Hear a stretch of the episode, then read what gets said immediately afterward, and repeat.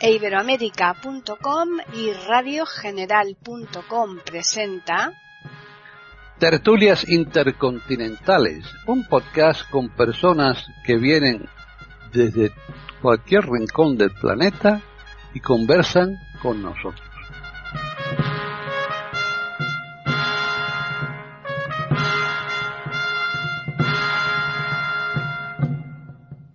Bienvenidos otro día más a Tertulias Intercontinentales en iberoamérica.com. Soy Paqui Sánchez Galvarro y están conmigo pues eh, prácticamente el mismo número de personas que suelen eh, estar aquí los lunes en estas tertulias intercontinentales, salvo eh, Debbie Soneto, nuestro colaborador de Italia, que al ser profesor pues está en una época tremenda para él el tema de los exámenes y le es imposible.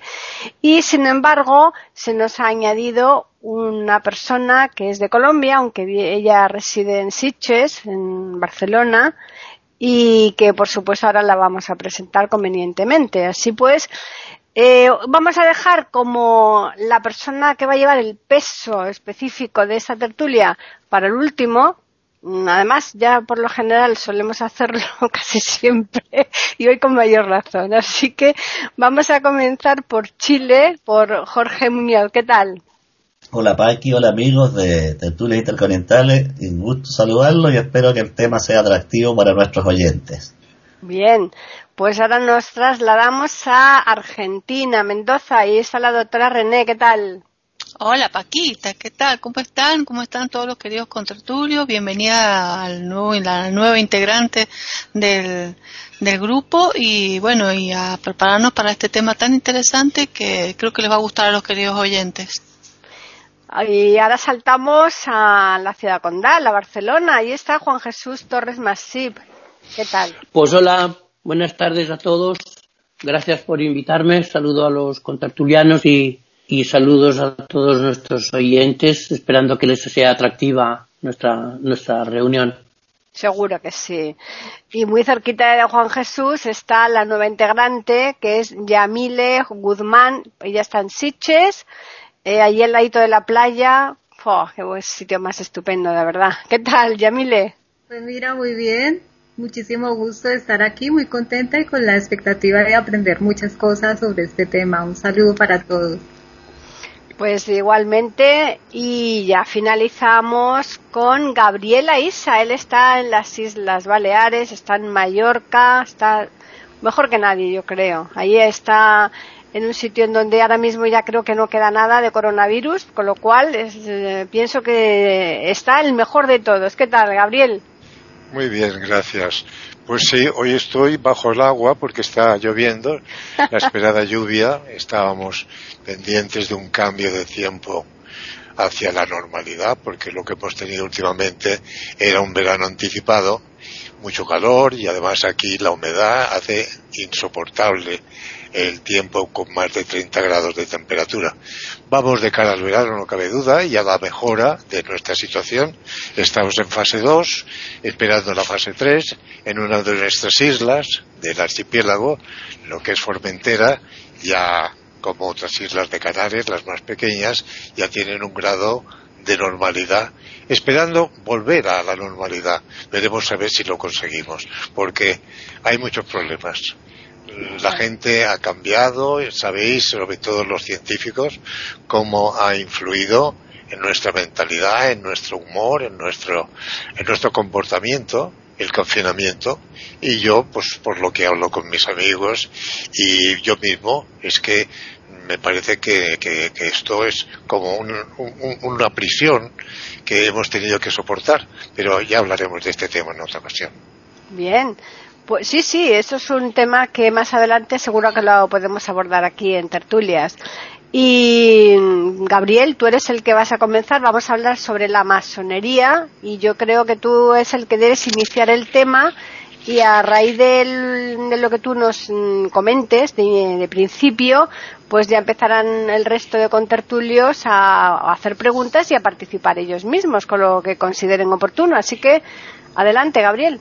Me parece muy bien, muchas gracias. Bueno, en principio quiero informaros que no soy un gran enterado, simplemente un aficionado en un tema que siempre me ha apasionado, de antiguo. Esa es una cuestión que yo, cuando joven, estudiando en un colegio, el colegio de los padres jesuitas, recibí información respecto de la masonería, tan deformado que quedé eh, en fin, emplazado yo mismo a integrarme en el estudio de una institución tan importante como ha sido la masonería en la historia, en el tiempo, que conocemos desde antiguo lo que son los masones, cómo han influido en la sociedad, cómo se constituyeron, en fin, su historia.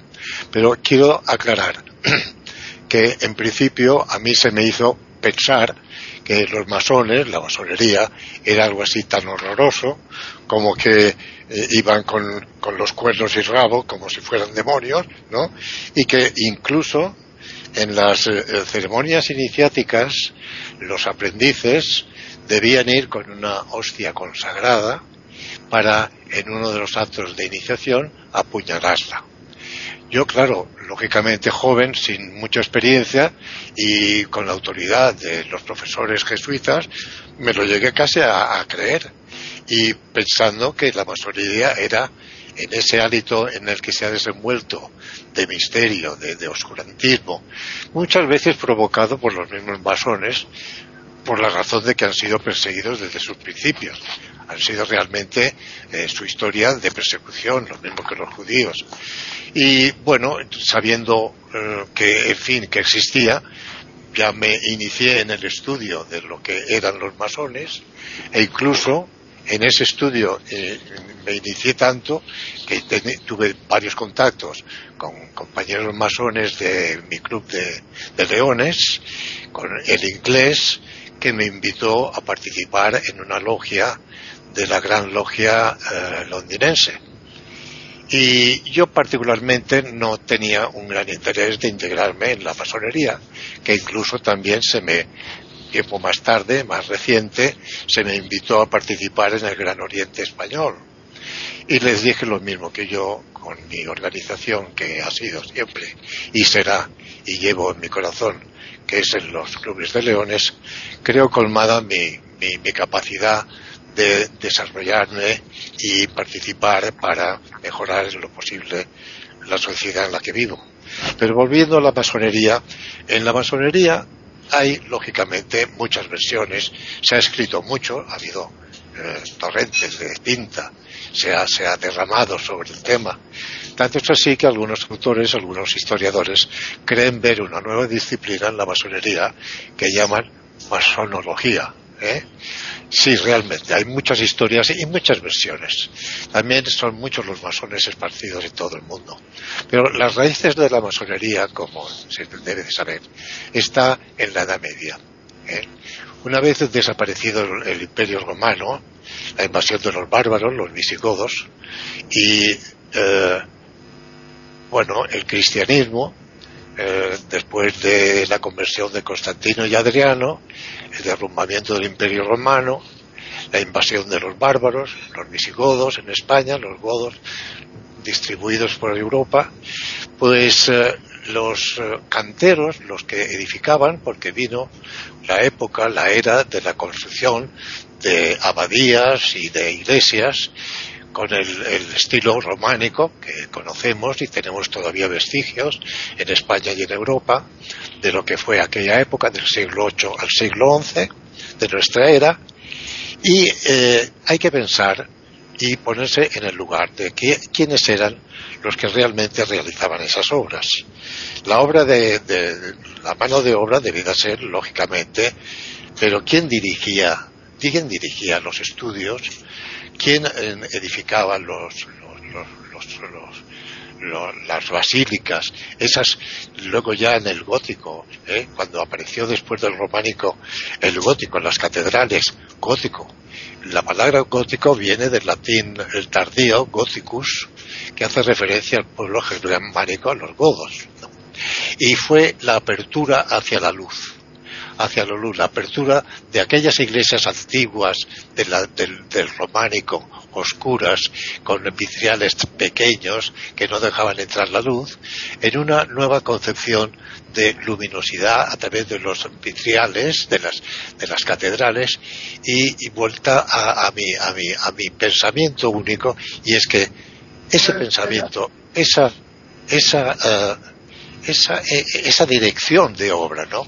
El arquitecto, el diseñador, ese, ese arte de dónde devino. Algunos historiadores quieren verlo en los egipcios. Y pensando también en las grandes edificaciones de los egipcios, de los egipcios las pirámides, hay que pensar que eh, entonces se construía de una forma muy distinta. La piedra en seco, había que unir pieza con pieza, había que tener un estudio para distribuir las cargas, los pesos. En fin, estoy derivando hacia temas mucho más amplios que lo que es la masonería en sí. La masonería tiene muchas definiciones y cada uno se define de una forma distinta. Realmente en la, en la masonería tenemos que mm, delimitar tres etapas.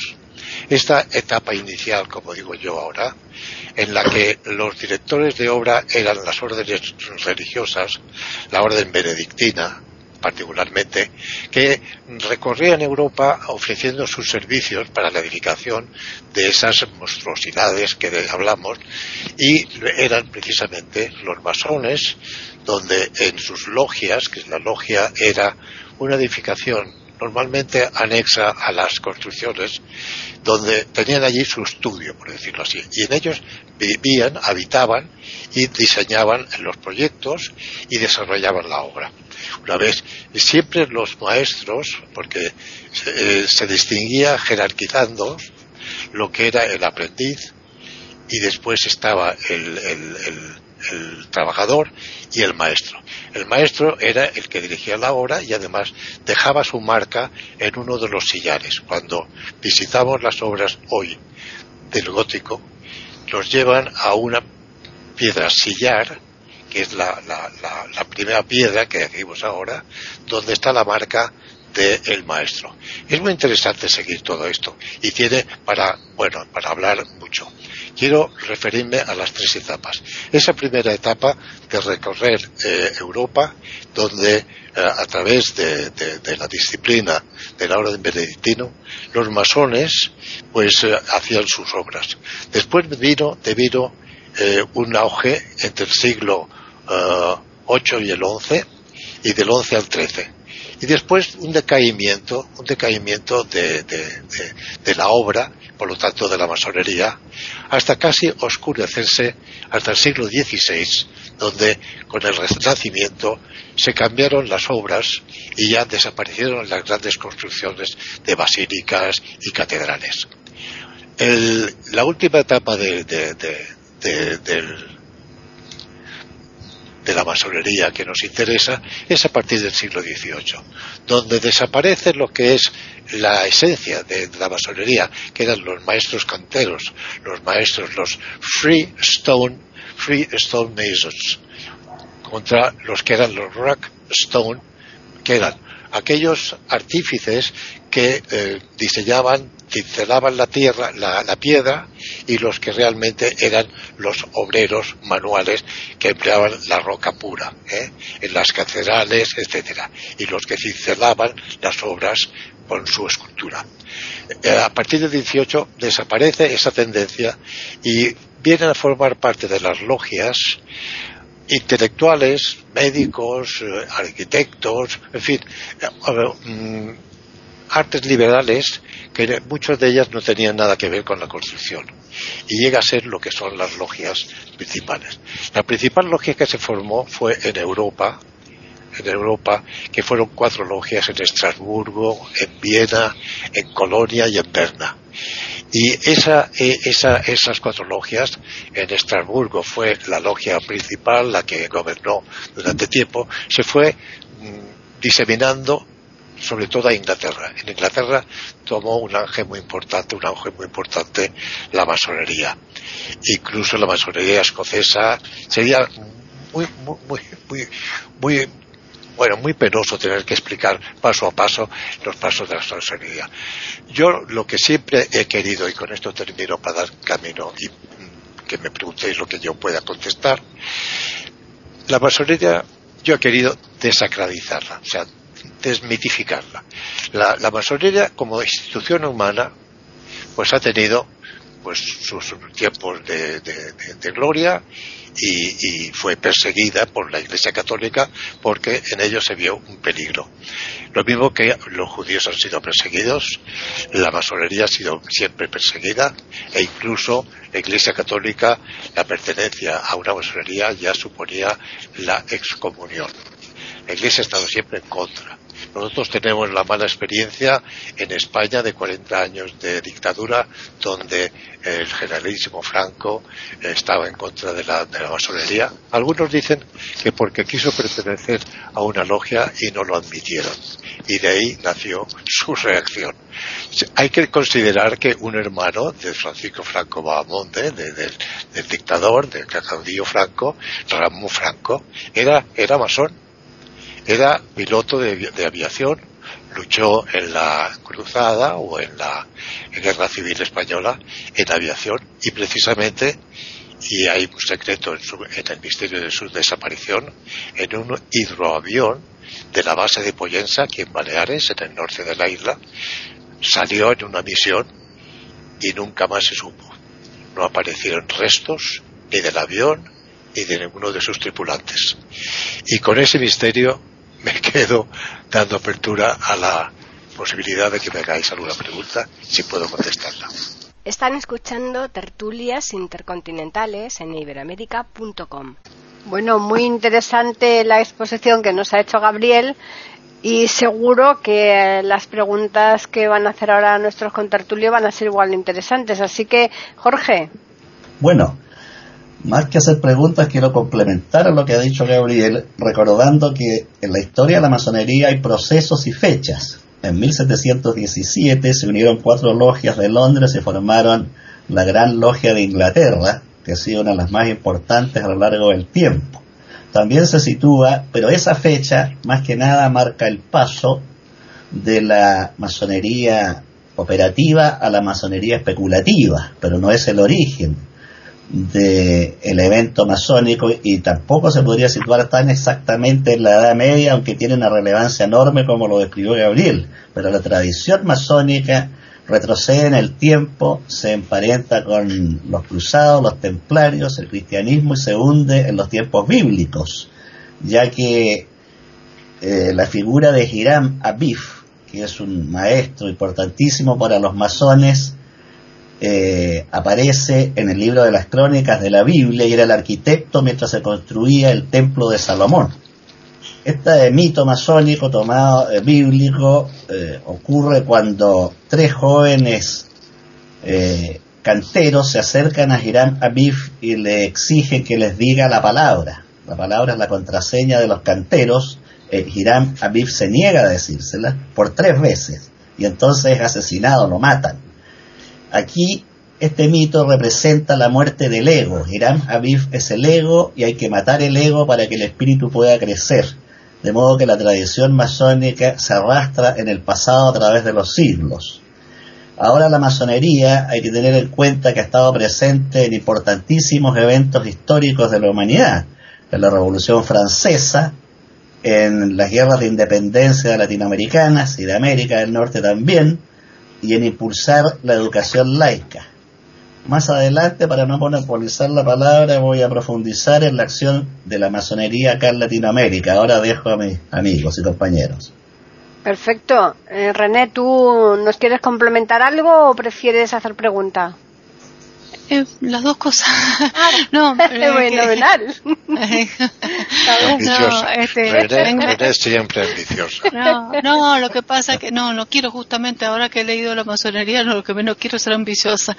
Este, no, es que me parece muy interesante mm, lo que han comentado y me hacen recordar lo que alcancé más o menos a leer, de que mm, hay una paradoja entre la parte de cristianismo, o sea, la, la, posición de la Iglesia con respecto a la masonería, porque los principios profundos de la masonería son elevadísimos, realmente por lo que he leído. O sea, el hecho de tener que renunciar a, al, ego, tener que renunciar a, a, todo lo que es conocimiento adquirido para darle mayor importancia a la sabiduría, que es lo profundo, lo natural, a la alquimia, a lograr que las personas eh, vayan haciendo procesos evolutivos para llegar a la esencia de la luz y a la luz y al oro, pero no al oro material, sino al oro divino, al oro espiritual, a la elevación del alma y a la sabiduría profunda del espíritu, me parece que los principios realmente básicos y profundos de la masonería son elevadísimos, por lo cual me parece una, una logia realmente eh, espiritual magnífica. Realmente si, si la siguen todos eh, con ese sentido de renunciamiento a la materia, renunciamiento a las opiniones extranjeras, o sea, de las externas, perdón, a las opiniones de las de, y a los intereses creados de la sociedad y se profundiza realmente en el poderío del alma. En ese sentido, eh, aquel que es masón profundo de convicción, pienso que es muy, muy importante y muy elevado, eh, si no me equivoco. Lo que quería preguntarle a Gabriel, entre tantas preguntas que quería hacerle, que seguiremos haciendo a lo largo del programa, era, eh, hay 33 etapas o 33 órdenes eh, donde la persona masona, mm, o sea, el que es masón, va eh, pasando eh, eh, hay que, para pasar a esas órdenes, eh, ¿cómo son los procesos? Son procesos que hay un, maestro que los va dirigiendo, es, es, personal, este, está dirigido a través del grupo en el que está este, ubicado ese masón, ¿Cómo, cómo, cómo están reunidos, cómo son los procesos de iniciación para llegar a las 33 órdenes. Bien, Efectivamente, agradezco mucho la participación de Jorge, que ha ampliado mm, muy bien lo que particularmente yo no he sido capaz de, explicar. Y en cuanto a lo que dice René, es que realmente la masonería tiene una esencia pura de filosofía y de filantropía. Eh, para ellos eh, el, arquitecto del mundo es Dios. Ahí está el triángulo y el ojo, que significa el gran arquitecto, que es Dios. O sea, ellos consideran la luz y, el, y eh, Dios como el ser supremo, el gran arquitecto. Y en cuanto a los símbolos, los símbolos, eh, la simbología en, el, en, la masonería es muy importante. Eh, ellos se, se, se, interpretan sus símbolos y se los transmiten de unos a otros. Entonces, eh, a lo que me pregunta René, efectivamente, el aprendiz va está muy jerarquizada la, autoridad en la el gran, el gran Oriente, el grado 33, todos estos son pues una pirámide para que nos entendamos cómo se va creciendo la persona dentro de la masonería con las eh, lecturas, con las lecciones, que las reuniones, porque los, cada logia se reúne como mínimo una vez al mes, una o dos veces al mes, y en esas sesiones pues eh, se, tiene una lectura, una, una explicación, y de esta forma va eh, el, el, aprendiz aprendiendo, ascendiendo de categoría hasta lograr pues con conseguir un grado superior cada vez hasta llegar, si puede llegar al grado 33 o el gran, el gran jefe, ¿no? Esto eh, se, se tiene en cada, en cada sistema porque, claro, eh, hay que pensar que la, la, la, masonería no es única.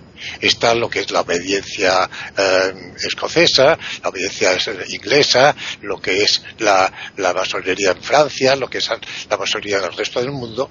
La primera, una curiosidad para ti, René, la primera eh, logia en España la trajo los franceses en nuestra guerra de sucesión.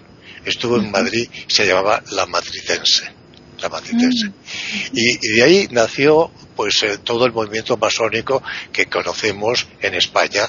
Hoy en día eh, la masonería está muy bien instalada en la, sociedad española. Tiene la libertad de poderse desarrollar y, siguen, pues, en fin, sus, directrices y cada logia tiene su... su eh, yo, yo es que no conozco a fondo cómo se establecen esas eh, distinciones de grado. Yo lo que sí conozco es por equiparación lo que hacemos los leones y los, y los rotarios que se nos ha querido comparar con los masones. De ahí que la implantación del leonismo en España fue muy tardío, hasta el año 64, 1964 del siglo pasado, porque el general Franco veía en el leonismo un tipo de masonería. Y, bueno, y hasta que se le convenció de lo contrario, y fue un director internacional puertorriqueño, Jorge Burt, que yo conocí en, un foro europeo en París, yo lo conocí, tuve el gusto de conocer a él y a su familia, y eh, Jorge Bert, Jorgito también, le llamamos Jorgito, pues eh, convenció al caudillo, al general Franco, de que aquello pues no era lo que él creía y además se dio la circunstancia de que Franco en una de las veces que se desplazaba desde el Pardo a una reunión donde fuera en Madrid, hizo parar la comitiva porque vio a un hombre que llevaba un perro guía. Y le preguntó qué, qué hacía con aquel perro y resultó que era un guardia civil que había perdido la vista con una explosión un explosivo, le explotó y perdió la vista. Y le explicó cómo se dejaba guiar por el perro y que lo había conseguido a través de un club de leones no español, porque no existía el leonismo español todavía. Y esos fueron factores que, bueno, dejaron eh, paso a lo que es el leonismo, que como digo, algunos quieren ver una similitud, una analogía con lo que es eh, la masonería. No contesto a tu pregunta como tú esperabas, pero es todo lo que sé. Está bien. Bueno, pues ahora vamos el turno con Juan Jesús. A ver, Gabriel, eh, tú dices que tiene unos principios filosóficos y filantrópicos, pero, a ver, el trasfondo es, mm, o al menos como yo lo entiendo, o como lo entendería ahora, no sé cómo lo podría interpretar en los siglos del 8 al, al 11, eh, de carácter, eh, un trasfondo social y político, y supongo que a eso hay que añadirle mm, secreto, porque en momentos determinados eh, son, son perseguidos.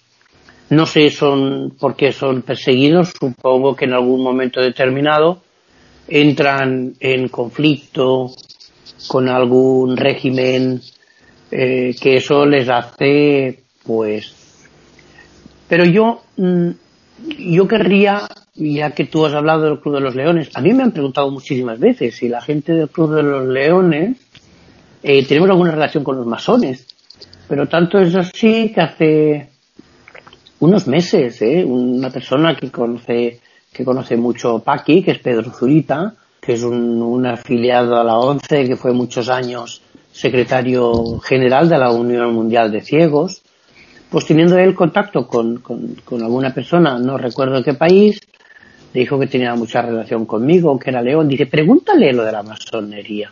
Yo en el Club de los Leones conozco toda la estructura, tanto española como mundial.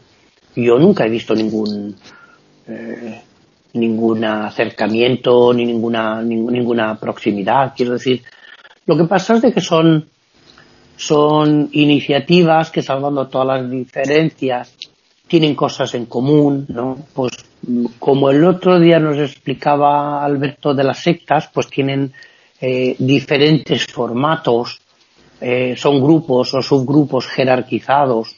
Por ejemplo, en la masonería está el aprendiz, el compañero, y el maestro, que son diferentes niveles. Y, y mi pregunta, llegando al día de hoy, eh, ¿cuál crees que es la situación tú hoy de la masonería en el mundo o particularmente en España? Porque yo pienso que, que, es un movimiento, yo pienso que ha perdido mucho.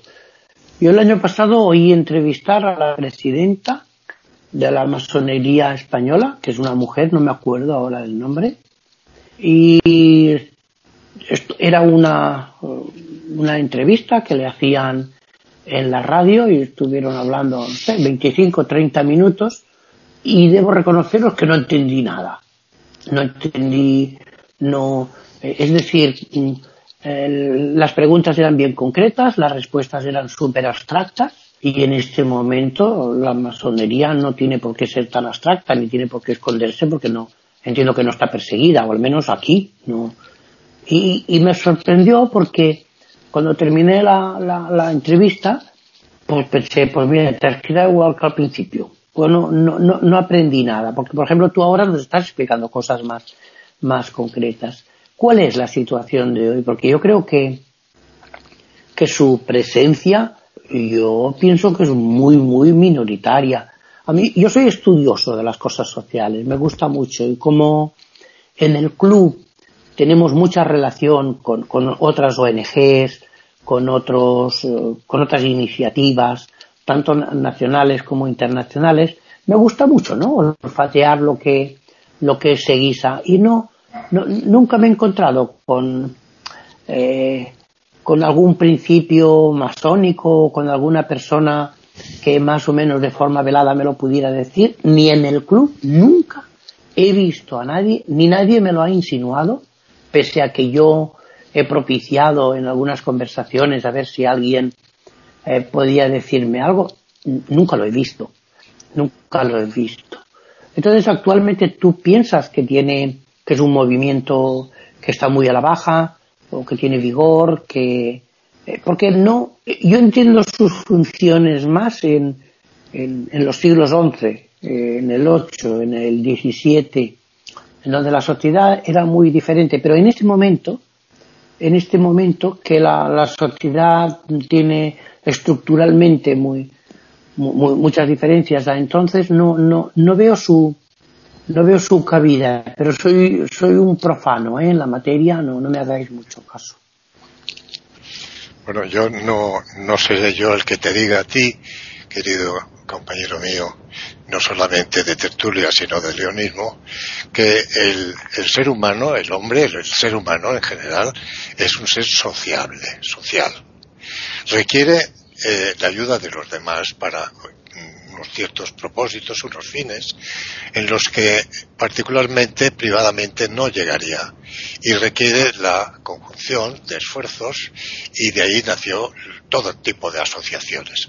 Desde el hombre primitivo para la caza, para la agricultura, para la evolución de lo que fue políticamente las tribus y de las tribus a las sociedades más desarrolladas. En fin, entraríamos dentro de todo este conglomerado de lo que es la evolución humana, ¿verdad? Eres nada menos que psicólogo y conoces mucho mejor este tema que yo te podía ahora descubrir algo. Con respecto a tu pregunta, la masonería realmente no, descubre nada nuevo. Lo que pasa que eh, ellos tienen una esencia que mantienen desde sus inicios. El secretismo. Ellos no comunican al resto, excepto a ellos mismos, sus propios mm, pensamientos y sus secretos y sus eh, propósitos. Eh, la masonería, lógicamente, ha tenido, pues como ha tenido la religión, pues eh, sus cismas, sus, sus, diferencias de, concepción con respecto a los objetivos a perseguir y lo que sí coinciden todos es en la ayuda mutua. O sea, dentro de la, de la masonería, pues se ayudan para eh, sus negocios, para prosperar, para introducirse dentro de la sociedad. Hemos visto cómo en lo que es la independencia de los Estados Unidos, pues ha sido precisamente la masonería la que eh, pues se rebeló las trece colonias contra el, el, Gran Bretaña, contra el Imperio Británico, perdón, y entonces, eh, bueno, pues eh, la masonería tiene una importancia capital y hoy la tiene también. Con respecto a tu pregunta en concreto en España, yo he tenido recientemente contacto con la masonería española, como he dicho, porque pretendieron o me hicieron la, oferta de, pertenecer a una logia a raíz de cuando me hicieron eh, la distinción del doctorado honorario. Y precisamente fue a través de los masones españoles que una de las logias propuso al Club de Leones, pues eh, que como ellos tenían contacto con la universidad, esta, la Universidad Pearson, Oxford International University, de proponer a un león como eh, doctor honoris causa. Quiero decir que estas derivaciones eh, Juan Jesús, pues se dan, como tú bien sabes, eh, en, la sociedad porque eh, los grupos, las oligarquías que, podemos decir, pues se protegen entre ellos para unos fines pues propios y de consecución de lo que entre los socios pretenden. En la masonería, pues es eso.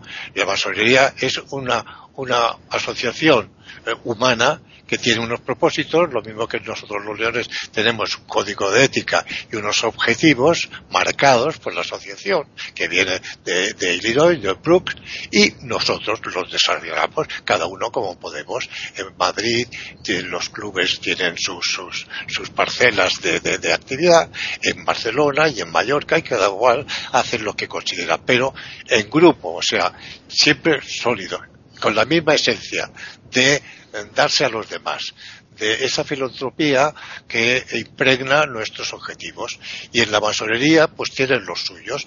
Eh, que ha habido derivaciones y que ha habido, pues incluso deserciones y, y gente mm, deseable pues posiblemente, claro que sí.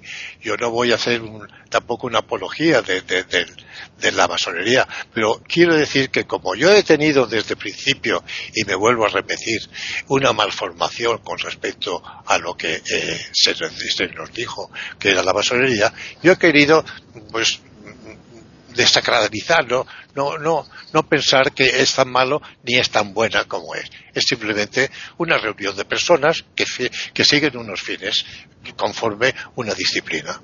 Lo veo así, querido amigo. Bueno, pues Yamile, te toca.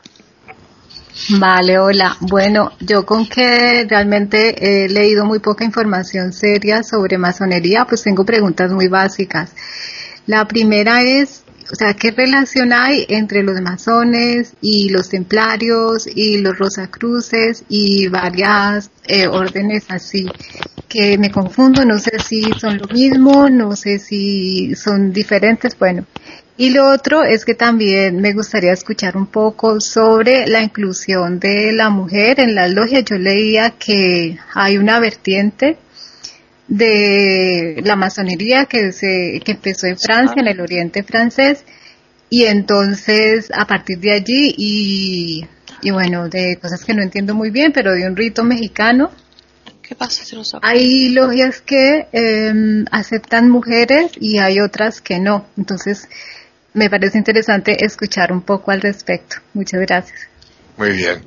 Pues mira, yo lo que te puedo decir es que realmente hay una relación, se, ha escrito mucho sobre el tema de la relación de los templarios con los masones.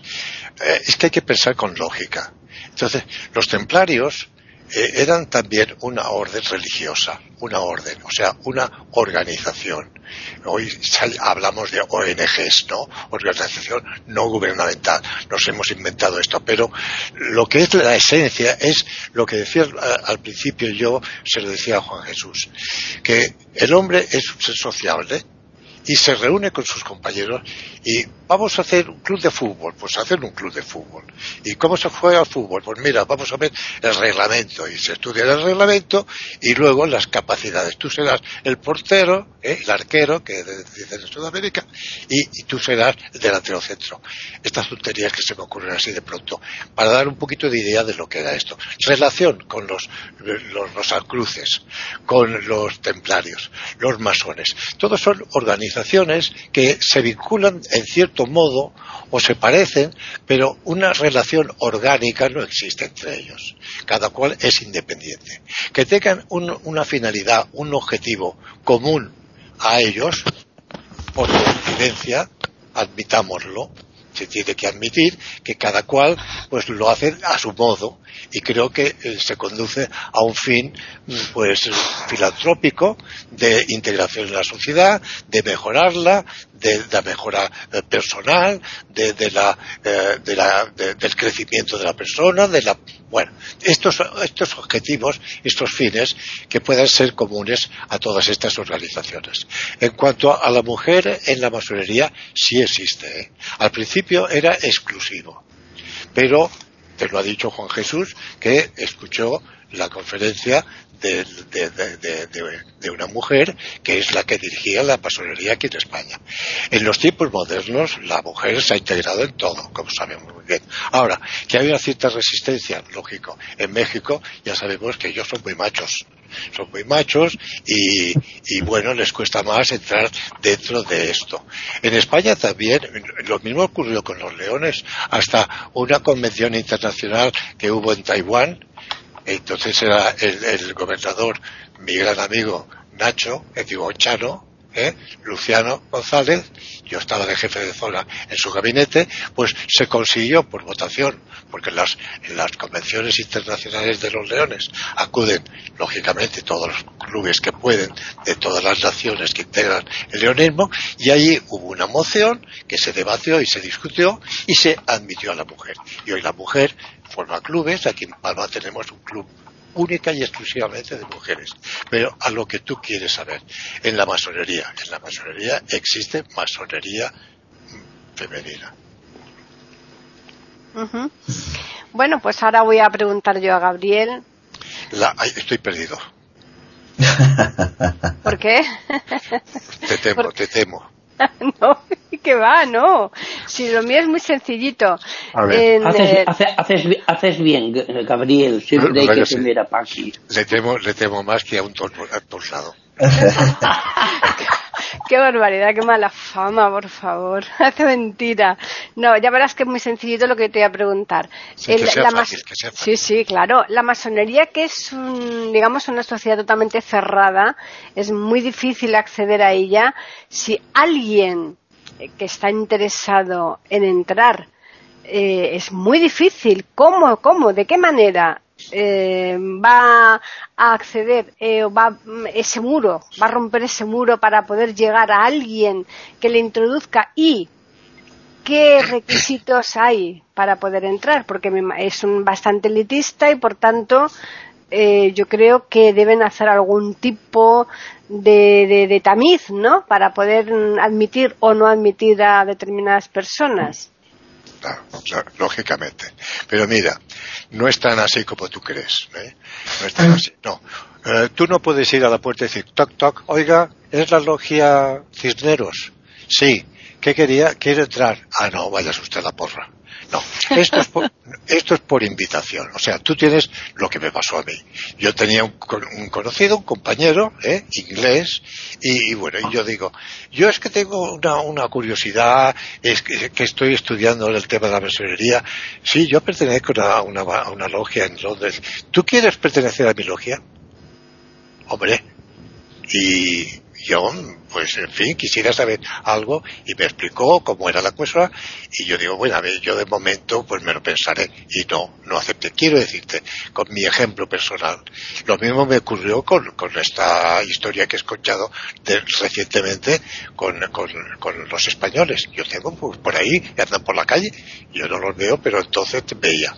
Y, y me propusieron también lo mismo que los rotarios, los rotarios me propusieron cuando estuve dirigiendo la agencia de la ONCE en Mahón, yo como no había Club de Leones, tuve un contacto en mi despacho de, la ONCE con una persona y ahí se derivó que era, que era rotario y dije, pues yo soy león. Ah, sí, y tal. Me invitó a una reunión suya, a partir de entonces acudí a todas sus reuniones yo les explicaba nuestras experiencias, eh, nuestras actividades y la organización de los rotarios es casi exactamente igual que la de los leones. Yo siempre digo que son como los dos rieles de, un tren, son paralelos, no confluyen, pero siguen hacia el mismo objetivo, que es la estación final del tren. O sea, que yo conocí la visita de un gobernador rotario en Mahón, yo cuando me despedí de ellos para venir a Palma, que eh, me trajeron a la agencia de Inca, me hicieron un homenaje y, me dieron que tengo un llavero de plata con una inscripción de los notarios de Mahón. Quiero decir que todo esto son relaciones humanas. Entonces, si mm. caes bien, caes bien, ven en ti, ¿qué pasa con el opus? ¿Qué pasa con, todo en la vida? ¿Cómo entras dentro del círculo oligárquico del gobierno? Porque eres amigo de Pedro Sánchez o, eres amigo de Pablo Iglesias. Y, el nepotismo, todo esto ha funcionado toda la vida. Relaciones humanas, aquí. Te ven, te dicen, hombre, este tío, a pesar de que es ciego, eh, parece que, oye, podía, oye, que te gustaría que tal y cual. Pues mira, me gustaría primero saber lo que es, me lo explicas bien y yo luego tomaré mi decisión. Y así funciona, o por lo menos creo yo que funciona así. Eh, bueno, pero entonces tiene que ser que alguien que está dentro que te busque a ti. tú buscar, porque tendrías que ir de persona a persona y decir, oye, tú eres el, Primero no lo sabes. Primero no lo sabes porque no llevan, no llevan una insignia Claro, por eso. Tú no sabes qué son, porque lo que vuelta a lo mismo, el secretismo. ¿Entiendes? Mm. Ellos entre ellos tenían incluso unas marcas. A mí me dijeron que al darse la mano ponían el dedo de una forma especial o no qué tal. Yo no sé si es verdad o es mentira. En tiempos de, persecución, lógicamente no va con una pancarta, ¿eh? porque si no lo llevan a la hoguera.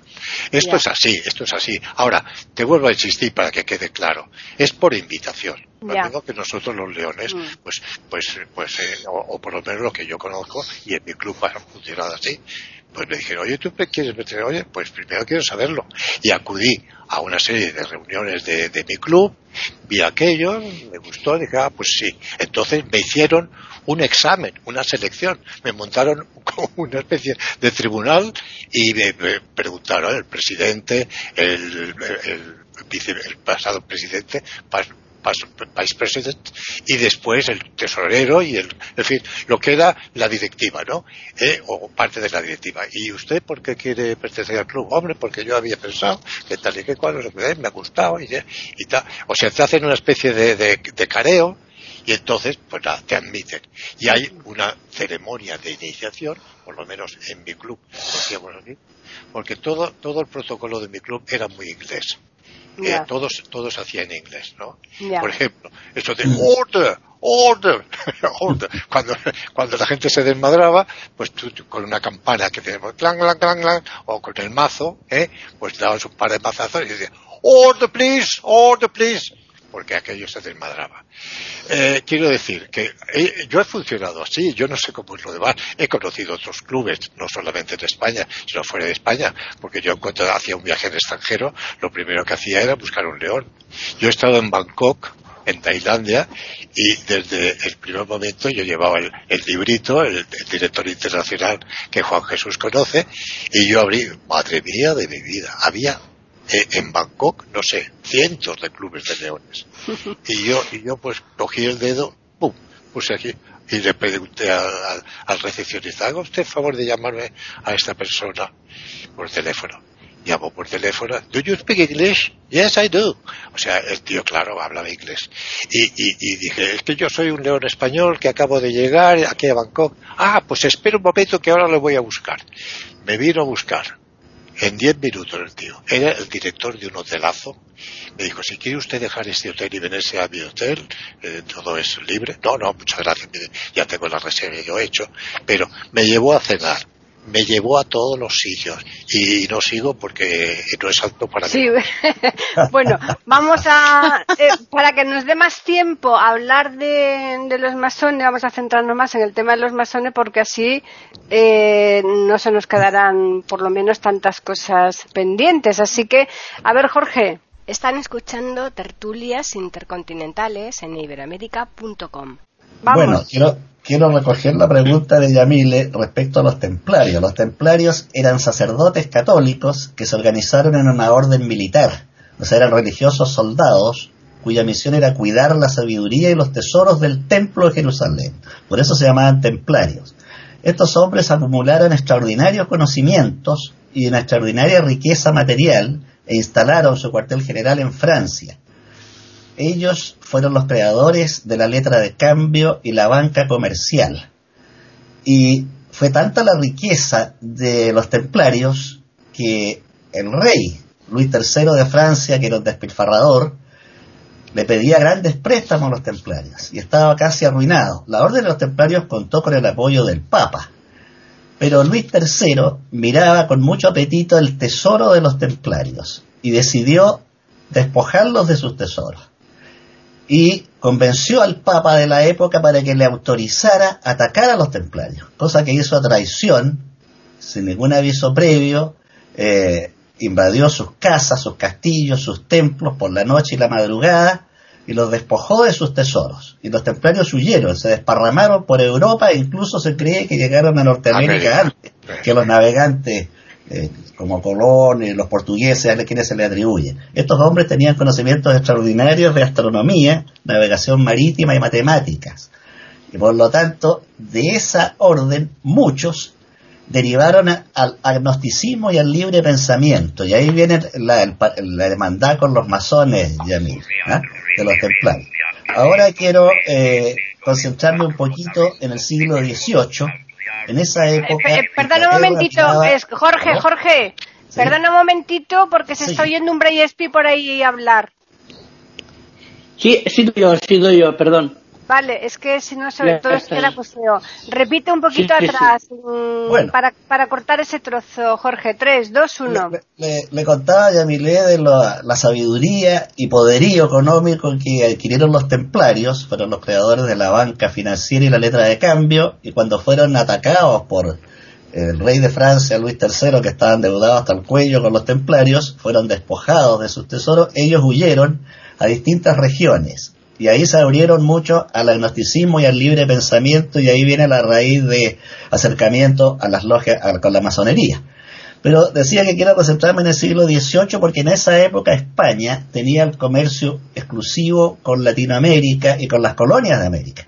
Y esto era mirado con bastante eh, mal gusto e envidia por Inglaterra. ¿ah? Inglaterra siempre quiso ser potencia ultramarina. Entonces, en, España gobernaba eh, Carlos III y tenía al, hombre más poderoso de España después del rey, era el conde de Aranda. Y el conde de Aranda era un poderoso masón, un personero de la masonería internacional. El conde de Aranda tenía un plan que era dividir América en tres reinos, tres grandes reinos gobernados por integrantes de la familia real española para hacer más eficiente y expedito el tráfico entre España y América, que era bastante lento, a veces tomaba un año los embarques y traslados. Entonces, una de las primeras medidas que impulsó el conde de Aranda fue la famosa expulsión de los jesuitas de tierras americanas. Esa fue obra del conde de Aranda, que convenció al rey. Y eso le despejó el camino a Aranda para sus planes y también para la persecución que hacía el catolicismo hacia los masones, como nos explicaba Gabriel hace un rato. Paralelamente, eh, Inglaterra, a través de su gobernador, Edwin, eh, Edwin eh, no me, se me fue el apellido, de Jamaica, el gobernador de, Jamaica, instaló la primera logia de América en 1738. Antes lo había hecho Benjamin Franklin en todo Norteamérica, desparramó, llenó de logias que, como ya contó Gabriel, fueron las que se rebelaron contra los ingleses. entonces Inglaterra quería ampliar su dominio hacia Latinoamérica y embarcarse en una guerra era muy costoso y peligroso para el reino inglés, entonces decidió impulsar la independencia latinoamericana. Y aquí hay una gran duda que los historiadores no han resuelto, si las independencias latinoamericanas fueron una creación de la masonería inglesa, que se fraguó toda en Londres, o fue una reacción espontánea de criollos latinoamericanos. El gran ideólogo de la emancipación latinoamericana fue Francisco de Miranda, que participó además en la, en la guerra, en la Revolución Francesa, y es el único nombre latinoamericano que está esculpido en el Arco de Triunfo. Bueno, Francisco de Miranda eh, fue masón, conoció a los mayores personeros ingleses de la masonería e instaló en Inglaterra la Reunión Patriótica Latinoamericana o de los Caballeros Racionales. Y allí llegaron Simón Bolívar, San Martín, O'Higgins, todos ellos estuvieron en, Inglaterra y fueron adoctrinados por Francisco de Miranda y luego regresaron a Latinoamérica. Y una pregunta que pocos se han hecho es cómo se financiaron las luchas de independencia, porque era muy bonito el patriotismo y los ideales, pero había que pagar los cañones, los fusiles y la soldadesca.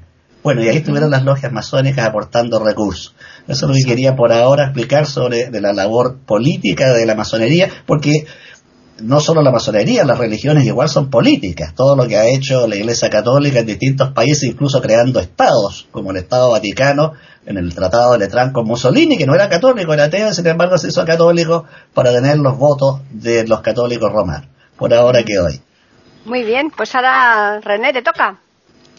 Eh, me parece eh, hermosa la exposición que ha hecho Jorge, me encanta Jorge lo que estás diciendo y ratifico todo lo que él está diciendo porque también había leído cosas así, o sea, es histórico, todo lo conocemos acá en Sudamérica como Higgins, Bolívar este, y mm, San Martín, decían que luchaban por la masonería, que eran masones y que la masonería les indicaba la independencia y la unión latinoamericana. Yo creo que tiene razón Jorge, a mí me parece que que todo ese financiamiento, por más que decían de que las damas ricas este, españolas que estaban acá y que se habían eh, asimilado a la cultura eh, sudamericana y que sé yo, habían donado sus joyas ¿Te acuerdas, Jorge, de todas esas cosas? Pero eran semejantes gastos, como dice Jorge, eran cantidades de caballerizas, caballos, este, fusiles, cañones y todo, únicamente un dinero extranjero podría haber financiado semejante lucha contra los españoles, ¿no es cierto? Semejante para lograr esa independencia. Y decían que dependía también de la logia Lautaro, que al final no entendíamos si era una división de la masonería, nunca lo supimos a eso, no sé si tú, Jorge, lo sabes a eso. Bien. Un poquito. Eh, O'Higgins, conversando con eh, Francisco de Miranda, le habló de las hazañas de un cacique araucano que se llamaba Lautaro. Y un hombre mm. extremadamente bravío y murió, por supuesto, en batalla. Y Francisco de Miranda quedó fascinado con este personaje, entonces creó las logias lautarinas, que eran masónicas, pero fue un homenaje a este cacique mapuche. Ah, ahora entiendo bien. Muchísimas gracias, qué hermoso saber todas estas cosas que, mira, que no las sabía. Estoy apasionada con este conocimiento. Es un pozo de erudición, Jorge es un eh, pozo de Es una maravilla, es un lujo que tenemos acá en Tertulia Intercontinentales y aparte lo placentero que es esta apertura del conocimiento, eh, que a lo mejor quizás uno por propia cuenta no se pone a leer estas cosas porque como están otras actividades, pero que nos permita esta luz en el conocimiento me parece maravilloso, me encanta aparte y era una curiosidad que la tengo desde que era niña y nunca nadie me la aclaraba. Entonces, este, gracias Jorge. Eh, y también con respecto a la parte femenina que comentaba, sí, este, eh, la entrada de la mujer como siempre debe haber sido difícil y fue se imploró imponer. Pero una cosa que me llama la atención que quería preguntarles eh, era por qué tanta simbología eh, dentro de, la masonería, o sea, el, tronco seco, el tronco con flores después, este, la paloma con la, hojita de olivo, eh, las alas, la, relación con los animales, que el toro, que el león, que el, que la, bueno, la, la paloma por supuesto, este, el águila, eh, el compás, este, la, escuadra, la, escuadra. y el medidor, que eso es típico del, del, origen, ¿no? Del origen arquitectónico, de la arquitectura, como decías al comienzo. Pero todo esto era porque, si bien tenía una significancia, cada uno de estos símbolos, era para que, para abarcar eh, lo, lo hermético por las persecuciones, necesitaban esto, o es que la necesidad de representarse en imágenes, no entiendo lo de las, los símbolos. Bueno, la, cuestión de la simbología, lógicamente, hay que entrar en un tema mucho más profundo del que nos da el tiempo aquí y, sobre todo el conocimiento. Eh, es una forma de que eh, la masonería se expresaba entre ellos y para demostrar el grado de perfección al que se podía llegar.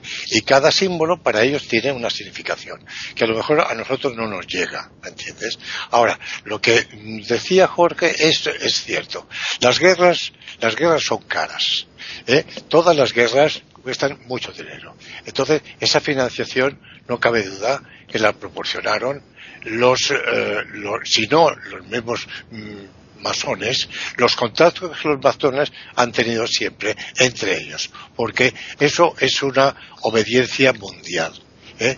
Es, por eso se dice los masones llegan a todos los sitios. Usted es un masón y va a cualquier sitio siempre encontrará la protección de un, de un compañero masón. Eh, la masonería, pues, eh, es, no sé, yo particularmente es que veo más sencillo el, pensarlo que el explicarlo. No hay, no hay una razón importante para decir que sea buena, mala o regular. Eh, ha sido buena en algunas ocasiones y en ocasiones, pues claro, para los españoles el hecho de perder las colonias sudamericanas y, y debido a, la decisión de militares que se formaron en, la, en nuestra patria y que alcanzaron gloria en, las armas eh, de la patria y luego se pasaron al enemigo, por decirlo así, luchando para conseguir su independencia, pues tiene sus motivos y tiene su, su motivación en, la, presión política de, bueno, de los masones. Los masones siempre van buscando una conveniencia, sino propia de la sociedad en la que se desenvuelven. Y aquí será de una forma y allá será de otra. Bien, eh, Juan Jesús. A ver, em, yo entiendo de que eh, mm, eh, actualmente, mm, oyéndolos, pues podrían tener cierta aproximación Mm, hay iniciativas filantrópicas como son los Rotaries o como son los Leones en cuanto a que tenemos una estructura jerarquizada. Y como dice Gabriel pues para hacerte león eh, tú has de invitar a una persona pero eh, pero yo puedo invitar a Paqui pero Paqui también me puede decir a mí oye Jesús me gustaría venir a una reunión. Hay que venir a algunas reuniones para conocer cómo trabajamos antes de darte de alta. Pero bueno, si queremos ayudar a los demás, eh, lo suyo es que no solamente seamos capaces de recaudar dinero, porque hay dinero que puede ayudarte eh, sin dinero, pero con, con, con trabajos de carácter voluntario, de cualquier otra clase, pero que una de nuestras ambiciones para poder hacer mayor ese trabajo, tanto en Rotaries como, como en el leonismo, es que seamos más. Cuantos más seamos, mejor y por tanto mm, lo publicamos a los cuatro vientos, que, quien se quiera acercar a nosotros, quien quiera hacerse de nuestra, de, nuestra iniciativa, que tratamos de ayudar a la gente, que somos una organización social de servicio, que tratamos de servir a la gente, que tratamos de cambiar vidas. Mm, eh, mientras que, el masón mm, no lo hace así. Eh, eh, es decir, lo oculta, es, es, secreto. Entonces, mm, yo entiendo que esta política debe ser muy elitista, pero muy restrictiva. Es decir, por eso yo entiendo que lo que decía esta presidenta de la masonería española, que cada vez eran menos.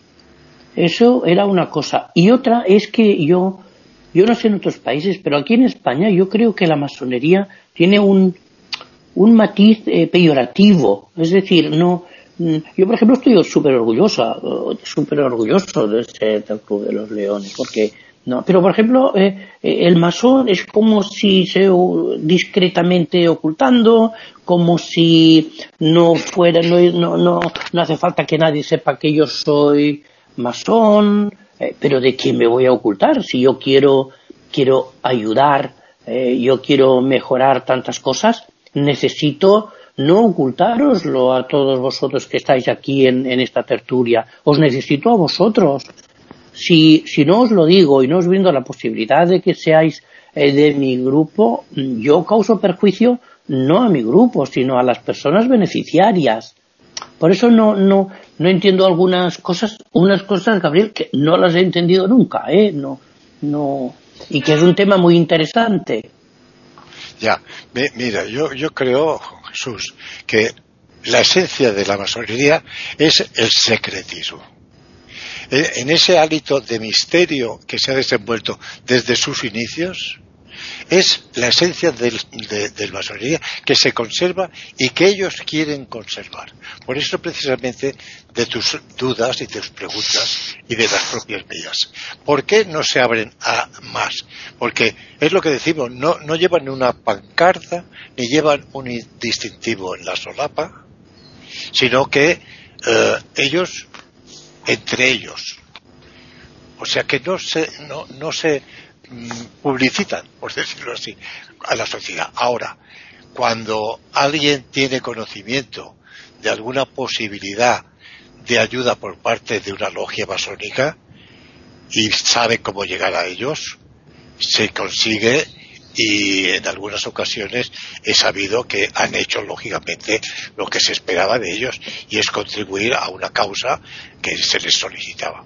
Yamile, contarles que estoy aprendiendo un montón de cosas y pues muy interesante lo que se ha dicho sobre Latinoamérica. Yo estuve leyendo sobre eh, logias en Chile, en Argentina. Directamente en Colombia no encontré información, aunque sí se habla mucho allí de que los grandes líderes políticos y económicos pues son masones. No sé, supongo que pertenecerán a logias de otros sitios. Un tema que me interesa a mí mucho es con respecto a la arquitectura. Bueno, entiendo eh, por el material que leímos que eh, está relacionada con todas las artes y, las ciencias, ¿no? Con el saber. Pero con respecto a la arquitectura, siempre me ha parecido muy interesante, eh, digamos, la simbología que hay tanto en los templos, como pues ya se habló, como por ejemplo en las construcciones modernas. Eh, aquí en Barcelona entiendo que hay una ruta de modernismo, entiendo, bueno, lo que conozco del trabajo de Gaudí, que realmente no es mucho y, y pues es poco lo que he podido apreciar directamente porque pues es difícil, pero sí me gustaría saber de, de eso, ¿no? De, mm, digamos, e, esa esa expresión eh, creo, creo, entenderte, creo entenderte. Mira, yo creo que, esto te puede contestar a tu duda. Para ellos, eh, la simbología, como hemos dicho, es importante. Y René no conocía bien por qué tanto cada grado tenía, que si la ramita, que si el, toro alado o el, águila, en fin, todas estas cosas. Para ellos tiene un sentido y para ellos tiene, pues, su explicación. Y nosotros, legos de la materia, pues nos resbala un poco. Ahora bien, lo que sí nos llega perfectamente es lo de la escuadra y el compás. ¿Eh? Lo mismo que la plomada y el nivel. Son, como sabéis, herramientas de la arquitectura, ¿no? Con la, con la escuadra se plantea uno eh, en, un, en, un, proyecto, pues plantea la línea recta, el ángulo recto, y con el compás, abriendo el compás, pues con una de sus puntas en el centro, se da la vuelta con el otro, como sabéis, y todo eso supone para los masones una significación clara. Y es, la escuadra es la tierra y el compás es el cielo, o sea, lo, sobrenatural. Y para ellos eso son consustanciales con su propia materia, con su propia esencia. Y le dan sentido cuando para nosotros pues no vemos más que un instrumento de dibujo donde los arquitectos toman medidas y con las cuales trazarán una línea recta y ahí se queda la cosa. Pero para ellos todo eso tiene un sentido. Ahí está la cuestión de la masonería, que para nosotros no masones pues tendremos que entrar muy dentro, dentro de, lo que es su filosofía, su idiosincrasia, su metodología, todo lo que queramos decir, y que hay que estar en el centro, en el meollo de la cuestión. Hay que ser masón. Yo, yo creo que con esto, también puedo contestar a tu pregunta. Pues, mm, a ver, ya nos queda poquito, ya estamos finalizando esta charla interesantísima sobre los masones. Pero, ¿tú le ves mucho futuro a la masonería, a Gabriel? Pues te lo diré con sinceridad, además de la pregunta de Juan Jesús. La masonería, por lo menos en España, lo que tenemos ahora mismo, no tiene ninguna significación. O sea, para mí no tiene realmente la importancia que ha tenido la masonería en el siglo XIX, incluso en el siglo XX, porque eh, ha perdido lo que decía también Juan Jesús, eh, ha perdido entidad, o sea, no los vemos como ni un peligro ni como una ventaja. Están ahí, yo lo veo de esta forma, están ahí. Particularmente no, no, no, no me llama la atención eh, el, el, ser masón hoy en día, mientras que lo he explicado muchísimas veces, las ONGs hacen un servicio a la, a, la, a la, sociedad importantísimo, los clubes de servicio, rotarios y los, los, leones, etcétera, etcétera, pues tenemos nuestra finalidad, nuestros objetivos en pues ser útiles a la sociedad. Eh, los masones serán útiles para ellos mismos, hasta que pues como todas las instituciones vayan decreciendo. La masonería también tuvo su tiempo de decrepitud, por decirlo así, que fue a partir del siglo XV-XVI, hasta que en el siglo XVII renació, por las razones que hemos explicado. Quiero decir que todas las instituciones tienen como tenemos ahora con el, con el, coronavirus, pues una subida y una bajada en la V. Y particularmente para contestar a tu pregunta y mi, mi opinión, es que hoy son intrascendentes los leones. Están escuchando tertulias intercontinentales en iberoamérica.com. Uh -huh. Bueno, pues Ay, entonces. Perdón, perdón, me he equivocado. Los masones, quería decirlo. Sí, sí, sí. Bueno, pues yo creo que ahora ya vamos a hacer la ronda habitual que solemos antes de terminar el hacer todos para un poquito a modo de resumen centrar el tema de hoy. Así que vamos a empezar por Jorge. Bueno, para resumir esta tertulia, quiero señalar que la masonería es una entidad de una tradición de siglos que ha hecho grandes aportes al desarrollo de la cultura que ha participado, como dijimos, los principales movimientos eh, como la Revolución Francesa, las independencias latinoamericanas de Estados Unidos, la educación laica y tuvieron, han, tenido eh, participantes masones de extraordinaria altura intelectual en la política, la cultura y el arte, como Benjamin Franklin, George Washington, Amadeus Mozart, eh, escritores como Kipling, Julio Verne, eh, Arthur Conan Doyle, hasta presidentes de la República en el caso de Chile e incluso el propio rey de Inglaterra, Guillermo III, cuando se creó la Gran Logia, eh, fue uno de los grandes impulsores de esa logia y amigos de la Gran Logia. Así que es una entidad que sigue teniendo presencia sobre todo en los países sajones y en el caso de mi país, en Chile también la tiene. Eh, René. Bueno, yo lo que quería eh, hacer más hincapié en lo que dijo Jorge recién, que me quedé apasionada, porque claro, será porque soy argentina, en la historia nuestra, que es muy interesante, y en lo que Juan Jesús o Juan Jesús ha querido preguntar. Yo creo que Juan Jesús no ha quedado satisfecho, sigue con la sensación y la idea de que no entiende, porque al estar en el Club de Leones, que lo que quieren es difundir, tener más adeptos, y mientras más gente, más, más solidaridad y más contribución y más ayuda, no entiende por qué se, esto está el secretismo y por qué se aíslan si la idea es ayudar. Lo que pasa, me parece a mí, mi, mi, mi humilde e ignorante opinión, es que la masonería no tiene nada que ver con un, una, una organización como sería un club de leones. Es una organización totalmente secreta y cerrada a raíz de que los intereses son mucho más profundos, no son de ayudar al, al común de la gente que necesita, eh, a comunidades, así, no, la, los intereses de, la, de esta logia, por lo menos en la base histórica, no sé ahora,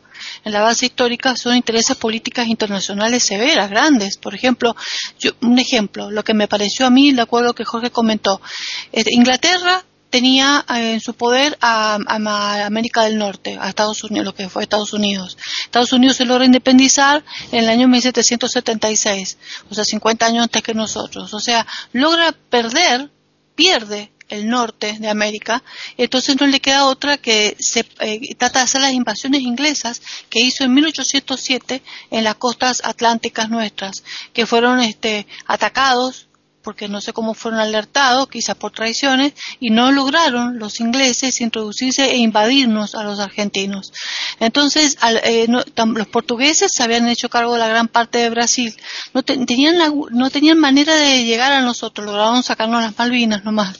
Entonces, ¿qué hace esta logia? Esta logia, sobre todo la parte de Inglaterra, que, con Miranda, comentaba él, instruye a, grandes poderosos que, que luchadores que se habían formado tanto porque se habían formado en España, porque ahí se formaron este, todos estos militares, ¿no es cierto?, como Higgins, este, Bolívar, este, San Martín, y los instruye en esta idea de, en esta eh, unión masónica para liberarse de los españoles, o sea, de una manera de sacar a España de lo que ellos no habían podido conquistar, que era Sudamérica. Y lograron que estos, estos hombres, con semejantes gestas y semejantes muertes que han habido y luchas y todo, lograron libertarlos. Por lo menos los liberaron. No eran ellos los poderosos dueños de, no se pudieron apoderar Inglaterra de Sudamérica, pero sí lograron sacarlos, a sacar a los españoles y libertar a todo Sudamérica. Entonces, estas gestas inmensas que hubieron hace apenas 200 años atrás, que no es nada en la inmensidad de la historia, son los intereses que está, que esta masonería tiene, grandes intereses para mover grandes cosas que no sabemos cómo se estará moviendo hoy.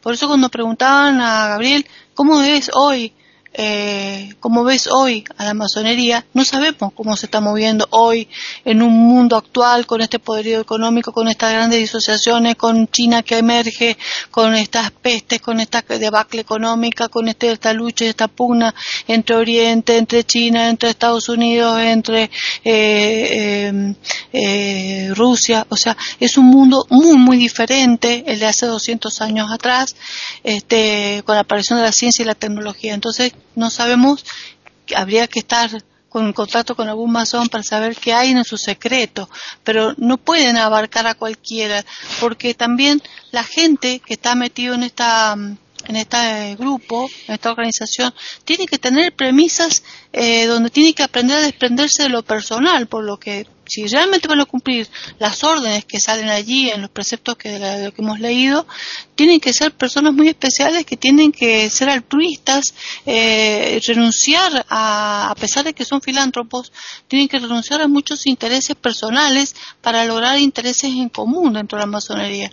Y a la vez, más allá de lo que se ha puesto acá, que se en esta charla se ha materializado todo, como si todo fuera material, por lo menos los principios que tienen son elevados, o sea, de buscar la deidad del cosmos, eh, buscar este eh, energías eh, mm, alquímicas, o sea, creo que no cualquiera está preparado para principios elevados. No sé realmente cómo podría posicionarse la Amazonía realmente en un mundo de hoy, ¿no? En este transhumanismo, en este mundo del futuro. Esa es la idea que.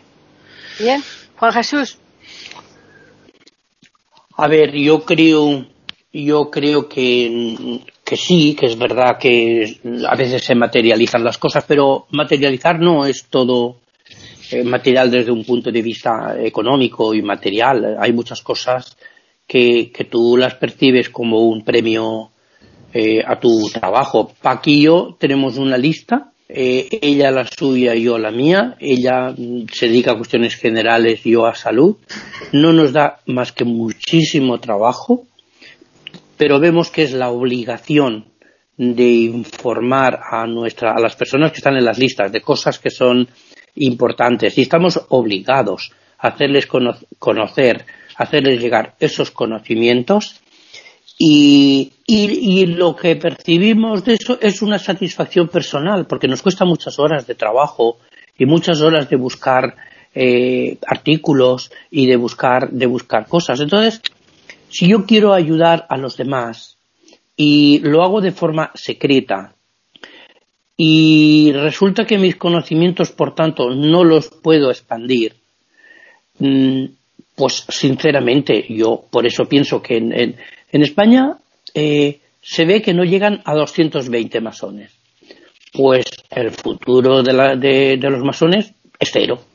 porque uno tiene que decir no para, para hacer lo que sea en, en este mundo, estamos en el siglo XXI, tú tienes que no esconderte, porque a ver, si yo actúo, si yo actúo a cualquier nivel, institucional o a nivel individual, de esa manera, la sensación que transmito para la gente, pues para la población en general, es que me estoy ocultando de algo. Y para, para cualquier carácter creativo y de ayuda y de servicio a los demás, que yo creo que es lo que se trata, mm, pues no lo entiendo. Yo entiendo los templarios, sea, lo ha explicado Jorge muy bien.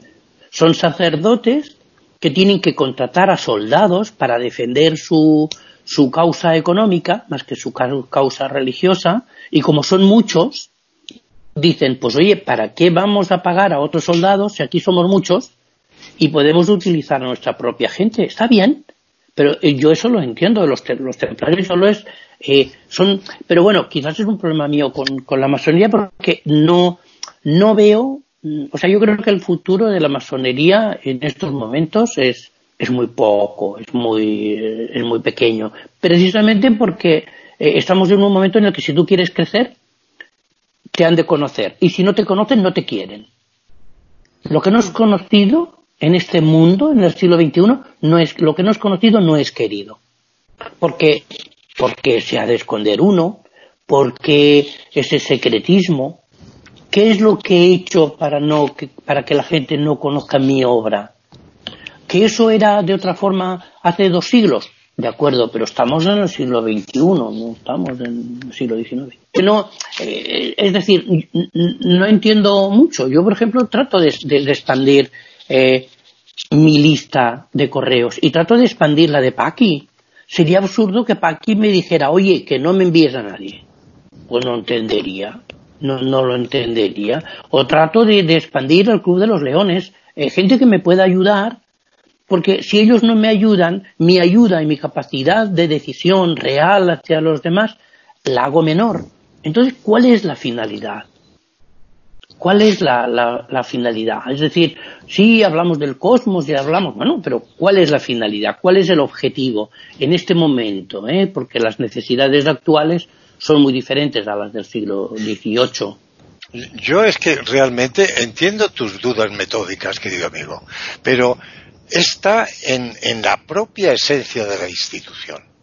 Ellos tienen como, como eh, esencia, naturaleza de, su propia, de su propia eh, formación eh, el, secretismo. ¿Por qué? Porque en un principio esos secretos para la construcción de las catedrales se los reservaban para ellos y no los transmitían a los demás para, por la competencia simplemente. Yo he conocido, yo he conocido en mi vida gente que ha, recibido una información para todos y se la ha guardado en un cajón. ¿Por qué? Porque veía que con aquella información pasándola al resto de, los comunes, le hacían una competencia que venía en perjuicio suyo. Yo no he vivido esto. Y un buen día hemos descubierto en el cajón de aquel, de aquel señor que tenía una información que era esencial para el trabajo que estábamos nosotros desarrollando y que era importante. Bien, eso por un lado. Y segundo, la masonería, lo principal, aparte de lo que hemos hablado, y hemos hablado ya demasiado, está en la ayuda mutua, entre ellos, entre ellos. Ellos se ayudan entre ellos. Si tú tienes un comercio, ¿eh? te ayudarán para que los géneros que te venda el fabricante te lo vendan más barato. ¿Por qué? Porque hay un amigo basón que es, que es fabricante de los abrigos que tú tienes que vender. O sea, esto de una mano se lava a otra mano, ¿verdad? Entonces, ahora bien, grupos, grupos en toda la vida han existido oligarquías. Hablamos de Bilderberg, ¿Sabéis lo que es el grupo Bilderberg? Es actual. Es actual. Y se formó para qué? Para un grupo de personas defenderse y alcanzar poder el poder es una droga, ¿verdad, René? Es peor, que, es peor que una droga el poder. Entonces, pues ahí está la cuestión. Eh, en la masonería, pues es, ese círculo cerrado del que hablamos, el secretismo, lo que viene de, de, lejos, que quieren mantener como propia esencia de su propia naturaleza, y aquí paz y después gloria. no hay más. Yo, yo lo veo así, querido. Bien, pues Yamil, le cerramos contigo.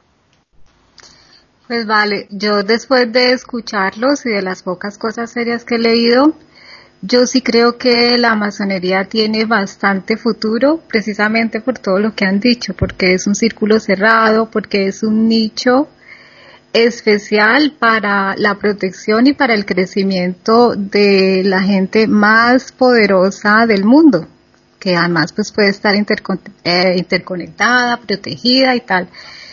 Claro, no estoy de acuerdo y eso da como escalofrío, pero yo sí creo que, eso, que su secretismo y, y todo, como había dicho Gabriel, pues es lo que les conviene, es lo que los mantiene y es lo que los protege y ellos seguirán con su desarrollo por allá y nosotros pues acá. Bien, pues vamos, vamos a recordarles a los oyentes que nos pueden escribir al correo tertulias y también pueden hacerlo al Twitter que es eiberoamérica con las iniciales EI y la A de América en mayúsculas. Mm, simplemente eh, agradeceros como siempre el que hayáis estado aquí. Y a los oyentes, pues reemplazarles naturalmente el próximo lunes aquí en iberoamérica.com para que puedan escuchar otra tertulia intercontinental.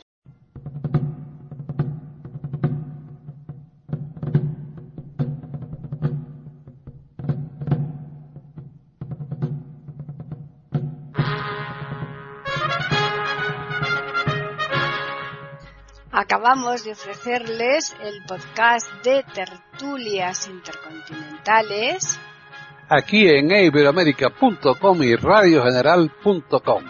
Regresen la semana que viene para un nuevo episodio. Hasta la próxima semana.